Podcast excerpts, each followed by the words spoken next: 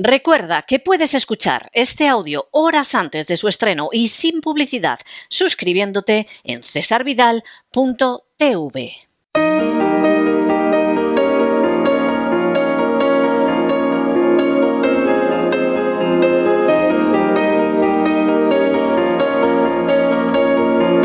La entrevista.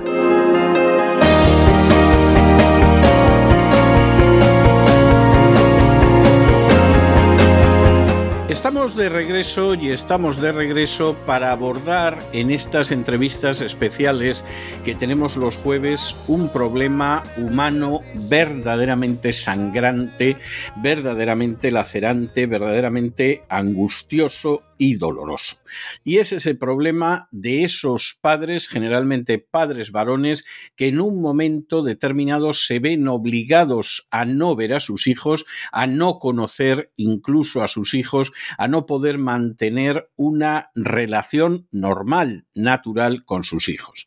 Es el caso de nuestro invitado, de don Carlos Romero, que puede decir de sí mismo con toda propiedad que es el padre de una niña a la que no conoce y a la que lleva años intentando conocer sin que de alguna manera se le abra la puerta para ello. Un derecho absolutamente natural, absolutamente indiscutible, absolutamente pungente, que sin embargo, en el caso de nuestro invitado, don Carlos Romero, se ve conculcado, violado, pisoteado de manera sistemática. Don Carlos, muy buenas noches. ¿Cómo es eso de que es usted el padre de una niña a la que no conoce siquiera? Pues resulta que la madre me la registró a la niña como madre soltera eh, según sus palabras, por recomendación médica. ¿Por recomendación médica? Sí, lo dijo en el juicio, en un juicio que tuve con ella de estafa, que había registrado a la niña por recomendación médica. Yo no, no, Vamos a ver, no es un tema para tomárselo a risa, pero no sé qué tiene que ver la salud de una persona con el hecho de que se registre a una criatura que acaba de nacer solamente como, como hija de la madre. O sea, no y, aparte, de que yo creo que es, aunque fuera estar fuera las funciones de un médico, aconsejar eso. No, totalmente, pero además es que no veo la razón en absoluto. Bien, su hija nace, a usted no le permiten conocer a su hija ¿Existe una prueba, existe alguna resolución judicial que a usted lo declare como el padre de esa niña? Sí, existe una sentencia en primera, en primera instancia en que hay una prueba biológica. Eh, los jueces le ponen mis apellidos a la niña porque ya les había puesto los suyos volteados y, y lo recurre solo por el tema de los apellidos. Mm, no lo sé el motivo o la razón, pero entre la vista y cuando dicta la sentencia la juez o nos la comunica, es cuando su abogada se pone en contacto conmigo a través de un burofax. Yo no respondo, porque creo que no debo responder porque se tenía que haber dirigido a mi abogado, y nos encontramos de que la recurre en segunda instancia. ¿Y qué sucede en segunda instancia? En segunda instancia me vuelven a dar la razón a mí y dicen que ella, pues lo que está pidiendo es contra ley, que es mantener su segundo apellido como primero y el mío que pasa a ser segundo. Y, la pega un tirón de orejas, bueno, no sé si la expresión es correcta, porque la dice que además que lo hace por su interés propio y no por interés de la menor, pues, porque no sabía, o sea, no porque yo estuviera en, paradero desconocido, sino porque ya la registró a escondidas a la niña. Entiendo. Es decir, que en última instancia, la sentencia en segunda instancia lo que vuelve a decir es que ella registró como quiso los apellidos de la niña y que no lo hizo ni por el interés de la niña, ni por el hecho de que usted no pudiera localizarlo, sino que lo hizo fundamentalmente porque fue lo que quiso. Aparte, un pequeño detalle se me ha olvidado, yo la demanda de filiación la presento antes de que la niña nazca porque no sabía, no tenía información sobre la niña, no me daba información.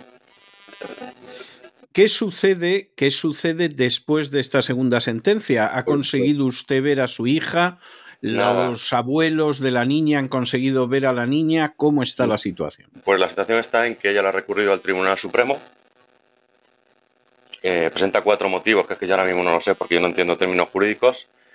Y hace unos meses eh, se pronunció el Tribunal Supremo por una providencia de que no había interés casacional. Y ahora en septiembre la Fiscalía dice que ve dos motivos que sí. Claro, la niña se hace mayor, el interés del menor va cambiando por todo lo que le han permitido. Claro, claro. Y, eh, claro, y aquí... sí, sí, diga, diga. Entre, la primera y segunda, eh, después de la primera sentencia, eh, mi abogado y yo presentamos medidas paterno-filiales, pero como ella recurre y no aparezco como padre en el registro civil, la juez me las inamite. Que dice que no sí, pero... Y después... y de, como padre en el registro civil. ¿Y después de la segunda sentencia? Después de la segunda sentencia, pues ha pedido mi madre el régimen de visitas y ahí nos enteramos de que ella después de tres años me denunció por violencia de género y por coacciones. Caramba, caramba, o sea, le ha denunciado, o sea, le impide que pueda visitar a su hija y además le denuncia a usted por violencia de género. Bueno, ¿y en qué se basa para denunciarlo a usted por violencia de género? ¿En qué quiere ver a su pues, hija? Mire, yo esta persona, eh, yo puse un dinero para el proyecto de familia, la relación se estropea a un mes antes de nacer la niña, que tanto es así que me que ir porque las provocaciones son continuas y para no sobrepasar mi límite y actuar mal y darle la razón a ella, yo me tengo que ir. Sí. Y, claro, es una cantidad considerable. Yo la denuncio por estafa, presento unas pruebas periciales que la justicia no, ha hecho caso a esas pruebas y entre ellas presento, yo saco todo, mi historial del móvil y lo reviso un forense informático que dice que no está manipulado y luego las conversaciones las, las revisa un forense lingüístico de prestigio y se descubre que aparece en una segunda mano y, bueno, saca todo su, su patrón más o menos de conducta que ha tenido, aunque él no es psicólogo, pero dice que un psicólogo lo puede interpretar. Sí. Durante la, y, no se producen la manipulación y no se producen después, vamos a ver, se produce esta denuncia, ¿en qué ha quedado esta denuncia, de violencia doméstica? Esa denuncia de violencia doméstica es donde aparece esta trabajadora social que es donde yo me entero la primera vez que me abre un protocolo de violencia de género, cuando nace la niña, que es cuando el Hospital de la Paz me niega cualquier tipo de información de la niña, eh, pero no basándose en un protocolo de violencia de género, a mí nunca me lo comunica, sino basándose en la ley de protección de datos del paciente. Aun teniendo ellos, quiero recordar, les mandé la demanda de filiación y un documento oficial de la Comunidad de Madrid que era la admisión a la guardería, en la que aparece tanto la firma de ella como la mía con mis apellidos y los de ella, de que la niña era mía. Sí, sí, no, no, esto, esto es evidente. ¿En qué ha quedado finalmente esa denuncia? ¿Eso ha llegado a juicio? sí, llegó a juicio, bueno, a juicio oral no, perdón. Hubo instrucción, duró un montón de tiempo, más allá de los de declararlo complejo, nunca se declaró complejo, y duró casi dos años. Qué bárbaro. Eh, los testigos, no se valoraron los testigos, no se valoraron las pruebas periciales, y ahí es donde aparece la trabajadora social en la que presenta un informe en la que dice que hay acoso presencial, cuando, no sé, yo nunca me considero un dios, yo no puedo estar en dos partes, yo resido en otra provincia y en otra comunidad autónoma.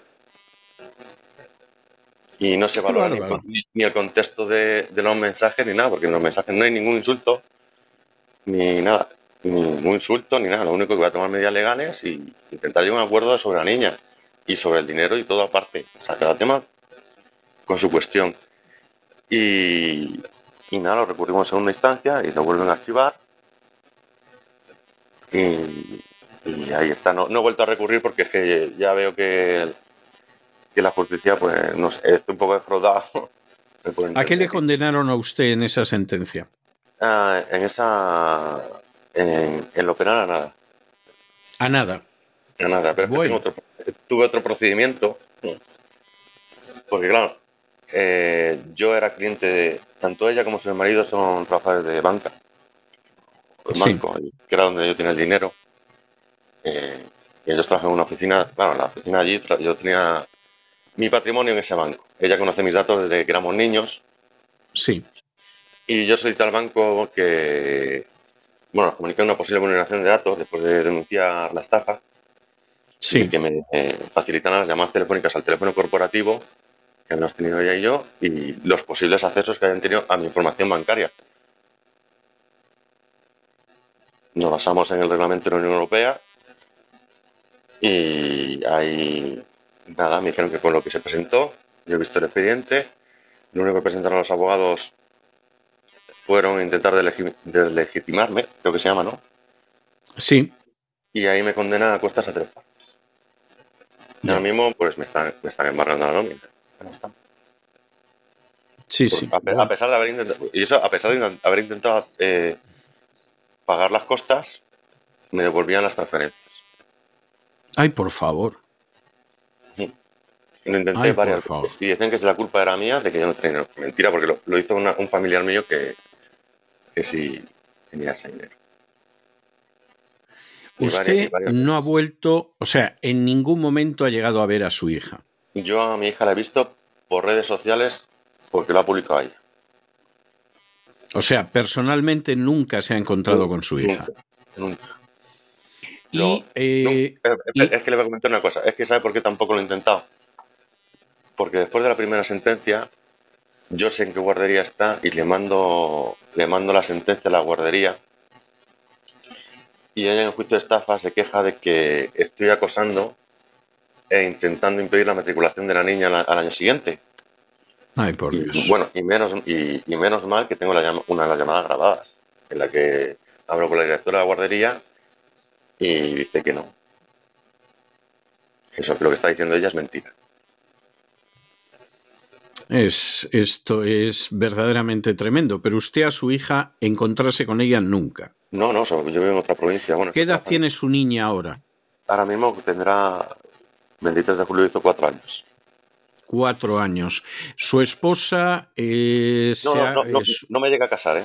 No, bueno, su, su, antigua mujer se ha llegado a casar, convive con otra persona. No tengo ni idea porque no me molesta nunca en, en averiguar esto. En averiguarlo. No, no, no, no, era por saber si efectivamente tenía una pareja, si esa pareja se había. Yo, yo, cuando, cuando cuando antes de vivir juntos, porque yo ese dinero que le reclamo es de una vivienda que puse yo la entrada y unas reformas y unos muebles, ella en ese momento convivía con sus parejas.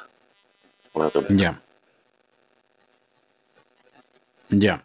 Y en el caso, vamos a ver, en el caso en el que estamos, han pasado cuatro años, usted no se ha encontrado con su hija, tiene una segunda sentencia que ha ganado.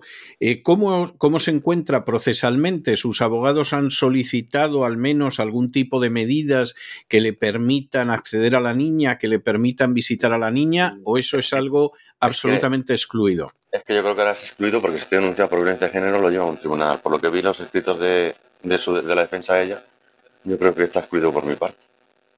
Está en un tribunal de violencia de género. Bueno, ¿y qué piensa usted hacer de cara al futuro, don Carlos?